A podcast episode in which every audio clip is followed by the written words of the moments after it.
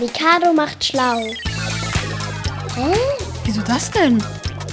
Hä? Warum?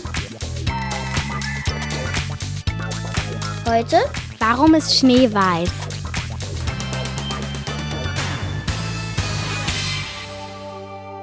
Also der Schnee kommt im Winter, wenn es unter 0 Grad ist. Und dann fällt er halt anstatt Regen als Schnee runter. Also es sieht dann auch so im Himmel aus, als würden das so tanzen. Wenn die dann runterfallen, von weitem glänzt das dann auch so etwas. Und dann, wenn sie auf dem Boden sind, dann entweder bleiben sie dort oder schmelzen. In dicken weißen Flocken. So ist Schnee am schönsten.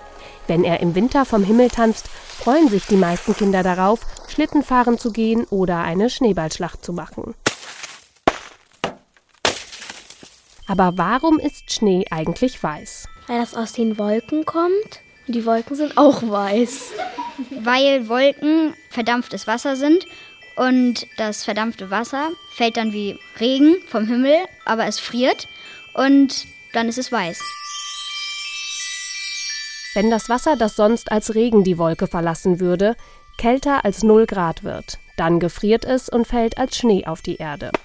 Was genau beim Gefrieren mit den einzelnen Teilchen im Wasser passiert, erklärt Jonathan. Wenn das Wasser die Temperatur über Null hat, sind die Moleküle frei und haben ihren Lauf. Und wenn es dann unter Null ist, dann bilden sie sich und ergeben so eine feste Schicht. Und ich glaube, daher kommt halt das Weiß. Das ist fast richtig. Schauen wir uns mal die Details an.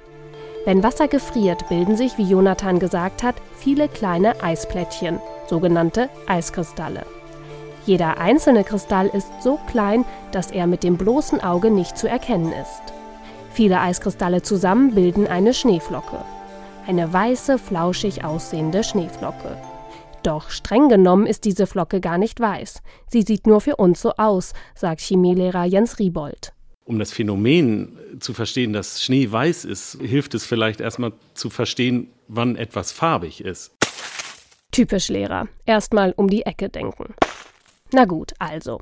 Farbe entsteht durch das Sonnenlicht. Man spricht davon, dass das Sonnenlicht den gesamten Spektralbereich umfasst. Von Rot über Grün zu Blau. Und wenn das Sonnenlicht zum Beispiel auf ein Pflanzenblatt fällt, dann benutzt von diesem Licht die Pflanze das rote Licht und das blaue Licht. Das wird absorbiert.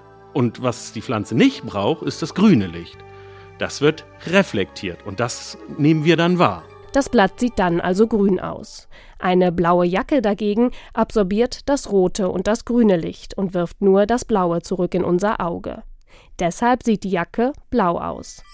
Der Schnee aber verarbeitet für sich keine einzige Farbe aus dem Sonnenlicht. Weder rot noch blau noch grün. Er wirft das gesamte Sonnenlicht zurück. Und das sieht für uns weiß aus. Das liegt daran, dass eben diese Eiskristalle wie kleine Spiegel wirken und den gesamten Spektralbereich zurückwerfen. Weil die Eiskristalle kreuz und quer im Schnee angeordnet sind, werden die Sonnenstrahlen in verschiedene Richtungen reflektiert. Dadurch entsteht das Glitzern, das manchmal zu sehen ist, wenn die Sonne auf den Schnee scheint. So. Ach so ist das. Mikado macht schlau.